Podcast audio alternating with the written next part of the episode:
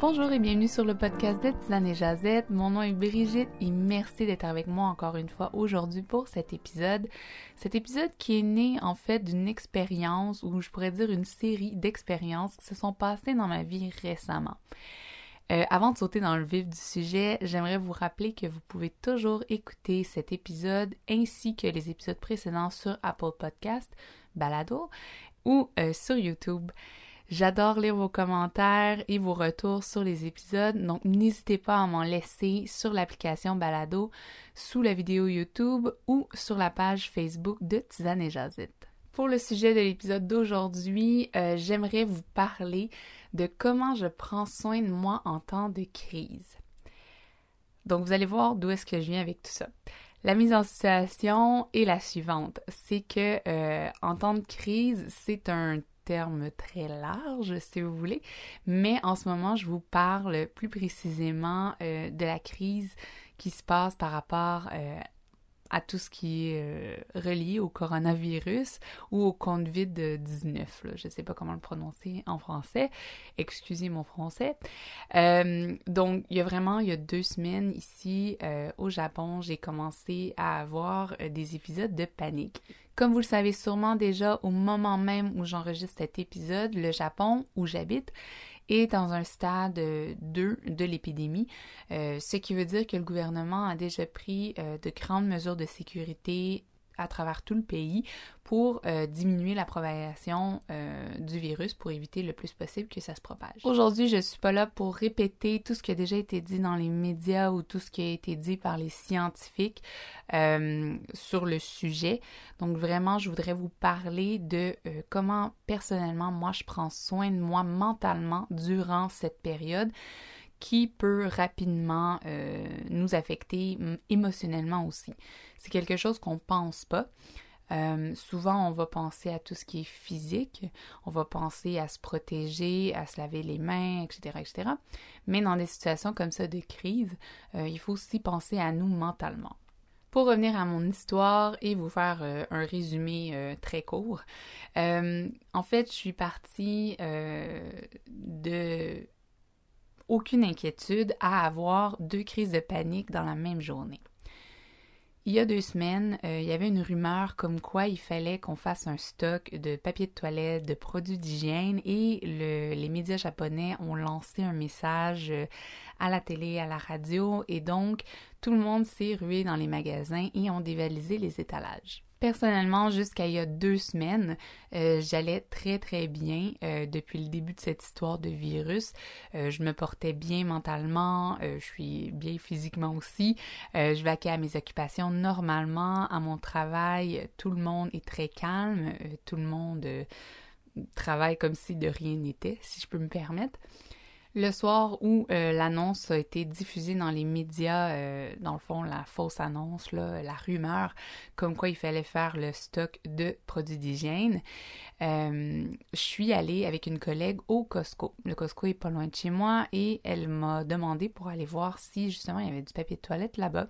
C'est vraiment euh, en arrivant au Costco, à ce moment-là, en voyant les gens qui remplissaient leurs paniers euh, à ras ça débordait, il y a des paniers que les choses des fois tombaient, euh, que j'ai eu vraiment une crise de panique.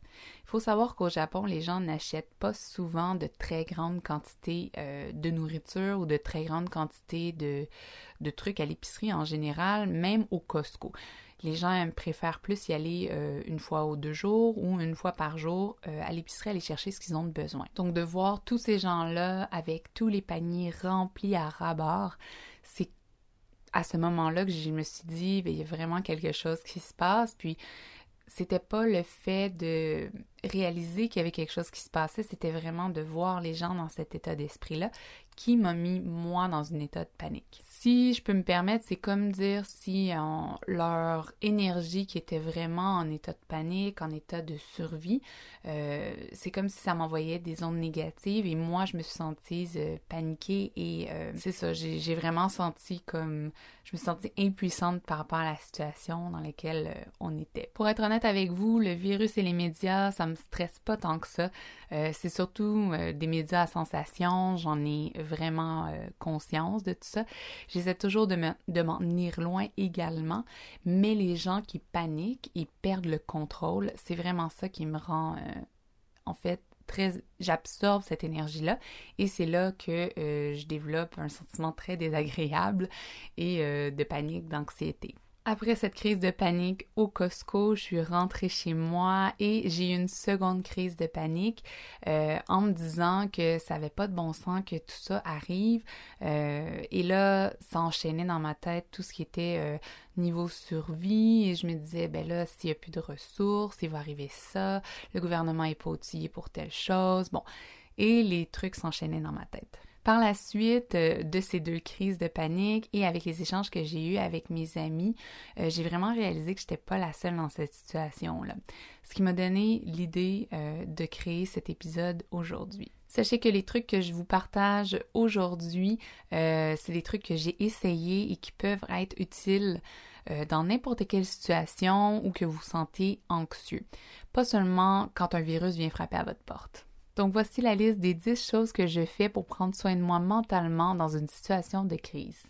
La première chose et la plus évidente selon moi, c'est se tenir loin des choses qui nous stressent ou qui peuvent être une source de stress quelconque, comme les médias classiques euh, et même les réseaux sociaux par exemple. Ils ont tous tendance à extrapoler, je vais s'en faire juste dans mon mot, ils ont tous tendance à extrapoler d'une certaine manière, à amplifier le problème puis souvent ça a l'air plus gros euh, vu de leur œil que c'en est dans la vraie vie. Même si au fond de nous, on a vraiment envie de savoir, d'avoir l'information, c'est important de se rappeler euh, que en fait, souvent en allant chercher cette information-là, ça ne va pas nous apporter quelque chose de bon, quelque chose de positif. Euh, souvent aussi, quand on n'a aucun moyen, qu'on ne peut pas rien faire, c'est encore plus déprimant, c'est encore plus stressant. La deuxième chose, c'est de parler à quelqu'un. Parler, ça fait toujours du bien. Euh, pour ventiler le tout, euh, pour euh, extérioriser ce qu'on a en tête, parler à quelqu'un qui vous connaît bien et qui est proche de vous. Vous pouvez annoncer à la personne avant de commencer que vous allez vider votre sac ou que vous voulez simplement sortir le méchant de votre tête, si on peut dire ça comme ça. souvent, la personne va être plus réceptive et elle va pas vous couper pour vous donner des conseils en plein milieu de votre monologue thérapeutique. Gardez en tête que ça peut être lourd pour la personne qui reçoit le tout, euh, même si elle n'est pas euh, concernée directement par le sujet.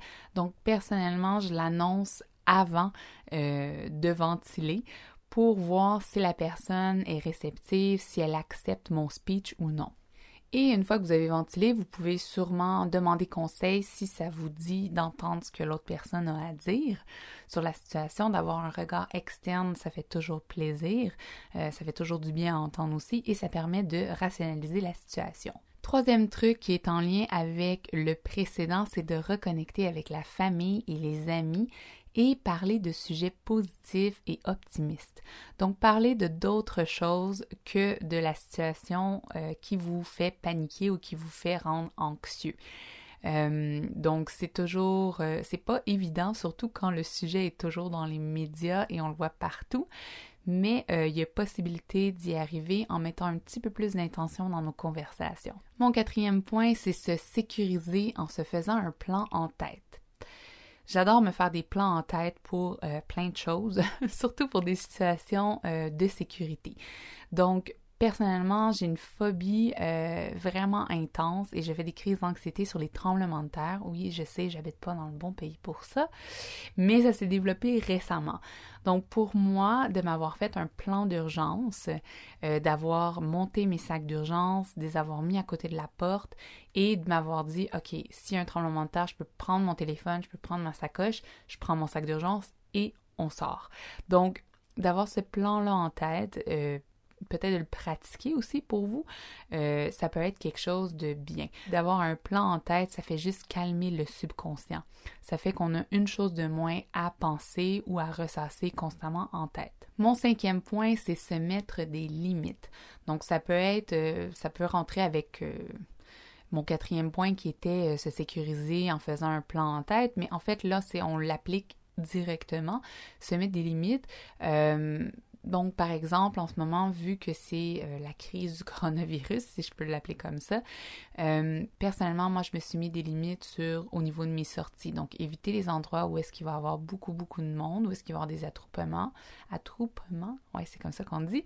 Euh, où est-ce qu'il va y avoir des grands groupes, des trucs très, très populaires. Donc, essayer de prendre le train le moins souvent. Donc, je vais prioriser la marche ou le vélo. Donc, euh, pour moi, ça me sécurise. Est-ce que c'est efficace? J'en ai aucune idée, mais personnellement, moi, ça me rassure et ça me calme. Dans le sujet, euh, dans les limites, si je peux mettre ça en guillemets, j'essaie aussi d'éviter euh, les, les sections dans l'épicerie que je sais qu'il y a des manques. En ce moment, il y a un manque dans la section des papiers de toilette et il y a un manque dans la section du riz, par exemple. Donc, j'essaie d'éviter ces rangées-là parce que je sais que si je vois ces rangées-là, ça va me ramener inconsciemment à paniquer. Mon sixième point, qui peut avoir l'air d'un point évident aussi, c'est euh, ne pas regarder de films ou de séries trop violentes, stressantes ou à sensations fortes euh, durant une période de crise. Privilégier les émissions drôles, les comédies, euh, les trucs un petit peu plus légers.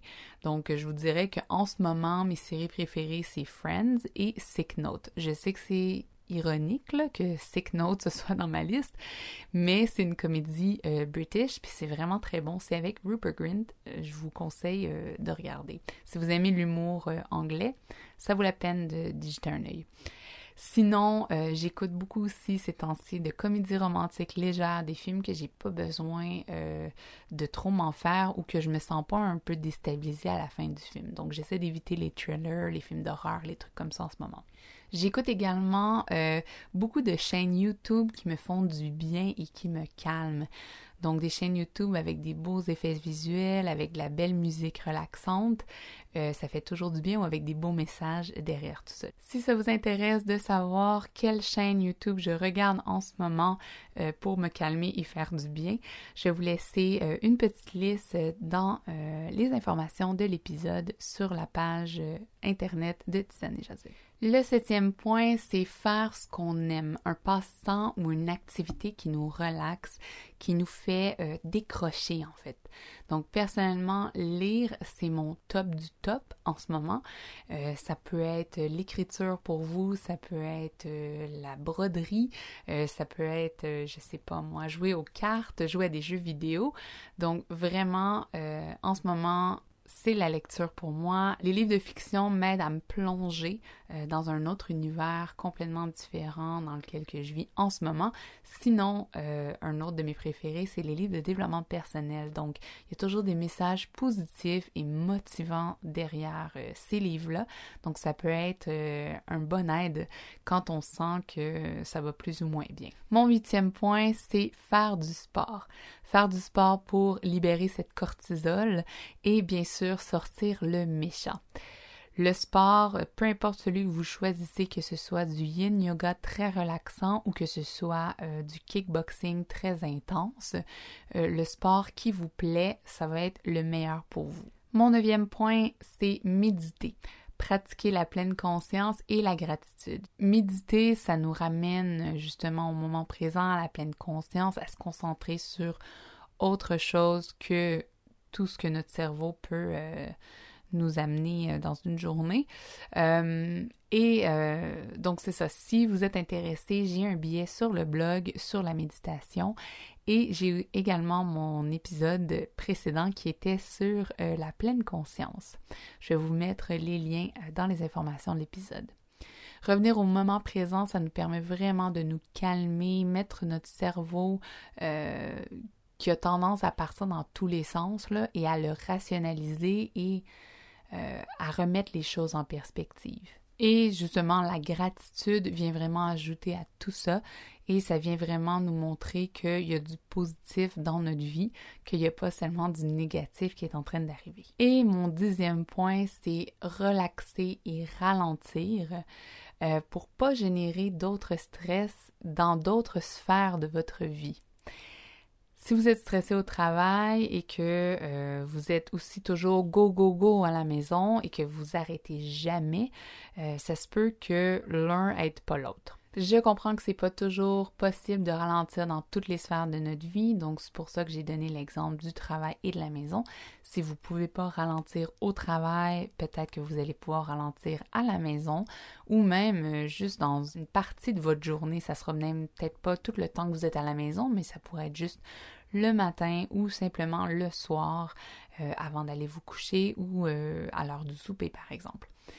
Donc, de ralentir dans une petite sphère de notre vie, euh, ça peut nous aider à nous calmer au moins durant ce temps-là et c'est déjà ça de gagner.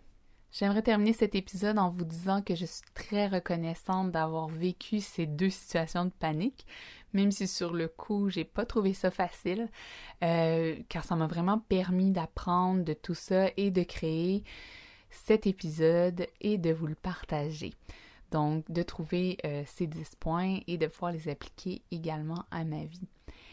J'espère pouvoir euh, en aider quelques-uns d'entre vous avec cette petite liste. Euh, je suis curieuse de savoir quelles sont vos techniques pour vous calmer quand vous êtes dans une situation de crise. N'hésitez pas à le partager en commentaire. C'est tout pour cet épisode. Merci d'avoir écouté et à très bientôt.